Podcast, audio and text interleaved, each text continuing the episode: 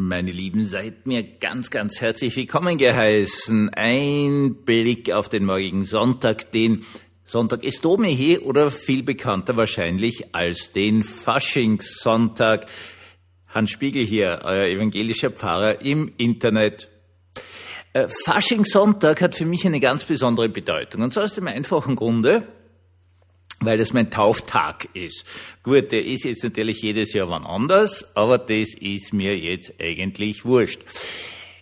Meine Mutter hat mir einmal erzählt, was der Pfarrer damals äh, gepredigt hat bei meiner Taufe. Und zwar hat er, angepasst an den Faschingssonntag, gepredigt von einem fröhlichen Wanderer.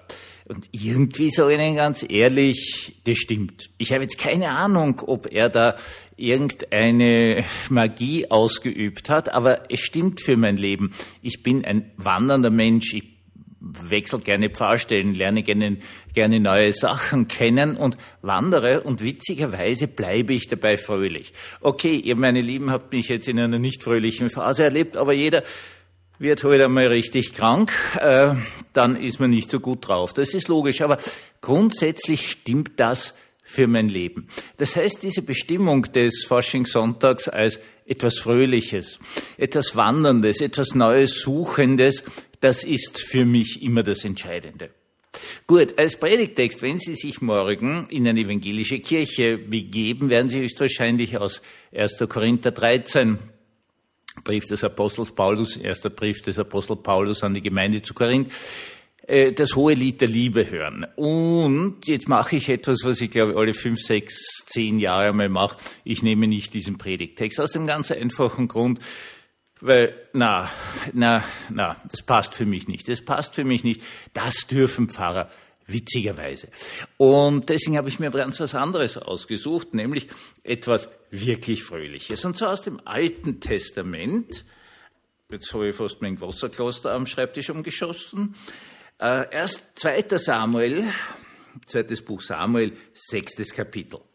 Da geht es eigentlich darum, dass äh, der König David die Lade Gottes äh, von ganz hinten abholt und nach Jerusalem bringt, dort auf den späteren Tempelberg, dann abstellt zuerst einmal nur in ein Zelt und dann sein Sohn, der Salomo, wird dann dort den ersten Tempel ringsherum bauen um diese Lade.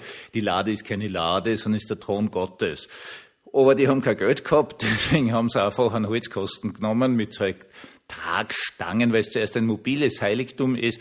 Der das dann eben am Schluss auf diesem Tempelberg landet, vielleicht unter Umständen dort, wo heutzutage äh, die, der Felsendom steht. Da spricht einiges archäologisch dafür, aber an das greifen wir jetzt gar nicht an. Ja, weil da streiten eh alle wie die Wahnsinnigen drum und die paar Quadratmeter. Das brauchen wir nicht, sondern blicken auf die Fröhlichkeit des Königs David. Ähm, ja, und König David tanzte mit ganzer Hingabe vor dem Herrn.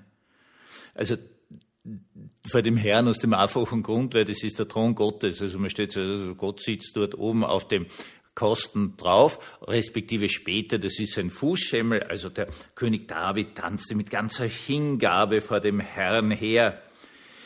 Michal aber, die Tochter Sauls und Ehefrau des David, schaute aus dem Fenster raus und als sie sah, wie David vor dem Herrn hüpfte und tanzte, verachtete sie ihn. Äh, er freut sich, der David. Er freut sich. Er hat auch irgendwas Eigenartiges an. Bis heute weiß man nicht genau, was das eigentlich ist. Es ist irgendwas, vielleicht prophetische Kleidung oder priesterliche Kleidung oder so. Wurscht auf jeden Fall. Er hüpft und tanzt und freut sich total und es gibt eine riesen Musik.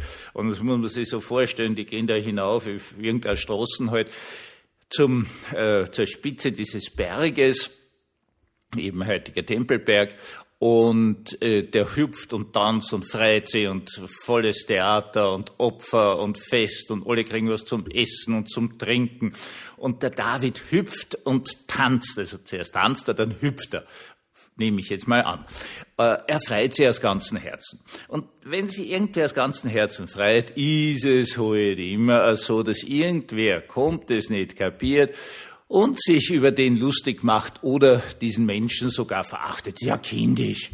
meine, das, was, Sie sind ein Erwachsener, Sie sind ein Pfarrer, Sie können ja nicht tanzen, Sie können ja nicht hupfen. Nein, kann ich. Also es ist wirklich so im Rahmen auch meines langsam vielleicht doch und mit Gottes Gnade gesund werdens, hüpfe ich hier und da. Wenn ich mich freue, hüpfe ich. Also auch mit 62. Ich hüpfe. Und ich stehe dazu. Und das hat immer etwas damit zu tun, dass ich hüpfe jetzt nicht irgendwie nackt auf der Straße herum und das zu machen, aber so ein kleiner Sprung, so, ah, ich freue mich meines Lebens und Gott ist gnädig und Gott ist großartig, das kehrt einfach zu mir. Deswegen auch vielleicht die Taufe am Faschingssonntag. Gut, äh, David hüpft, er tanzt, er lasst die Energie raus.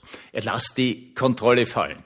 Er freut sich Gottes und seines Lebens. Und das ist eigentlich das, was Faschingssonntag sein sollte. Also auch wenn es Estomihi ist, der letzte Sonntag vor der Passionszeit.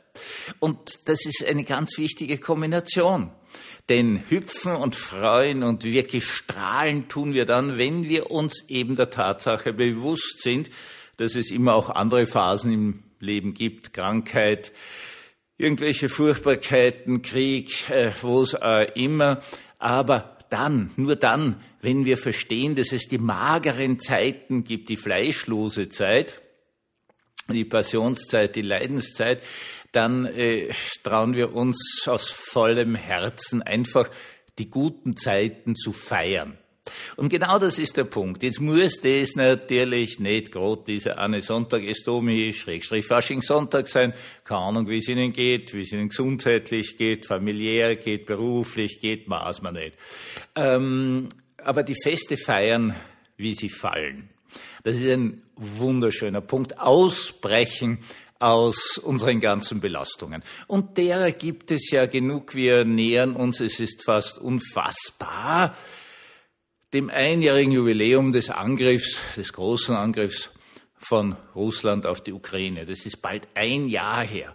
In äh, München gibt es die Sicherheitskonferenz, die immer die ganze Zeit so ein feines diplomatisches Treffen sehr vieler Staaten war, wo man gut diplomatisch und äh, hinter verschlossenen Türen halt Dinge gemacht hat. Dieses Jahr, äh, so sind sich alle Nachrichten Streams einig äh, ist es eine Waffenhandelsgeschichte geworden. Ganz eine furchtbare Geschichte. Äh, es gibt furchtbare Geschichten genug. Sie müssen nicht morgen feiern, aber Sie müssen feiern, wenn es passt. Dann, dann ist es unglaublich wichtig, dieses Freude des Lebens und die Dankbarkeit damit auch Gottes gegenüber, der uns das schenkt, einfach zu leben, dann ist es super. Und dann muss man es rauslassen. Dann darf man es nicht unterdrücken. Dann darf man nicht sagen, ja, ja, es gibt aber auch so viele arge Sachen. Die gibt's immer. Aber es muss immer wieder diese Lebensfreude ausbrechen. Diese Lebensfreude, die unmittelbar damit zusammenhängt, dass man weiß, dass man von Gott geschaffen und gewollt ist, begleitet ist und geführt ist. Dann darf man hüpfen dann darf man nicht nur hüpfen, dann sollte man hüpfen. Dann soll man diese ganze Freude und Energie rauslassen und dann muss man einfach auch ignorieren, wenn irgendjemand à la Michael daherkommt, einen verachtet, einen blöd anredet. Ja, das sind arme Leute, die kapieren's halt nicht. Sie kapieren es nicht. Man weiß nicht, wie die Michael drauf ist. Aber Lebensfreude leben, für das gibt es eigentlich diesen einen Sonntag im Jahr. Und es gibt jeden Sonntag im Jahr und jeden Wochentag im Jahr, wenn Sie es gerade spüren. Und dann, dann bitte, bitte lassen Sie es raus als eine Feier des Lebens. Tanzen Sie, hüpfen Sie, springen Sie, seien Sie kindisch, seien Sie ein bisschen deppert. Es passt, denn das Leben, es muss gefeiert werden. Einen wunderschönen Abend und morgen einen gesegneten Sonntag.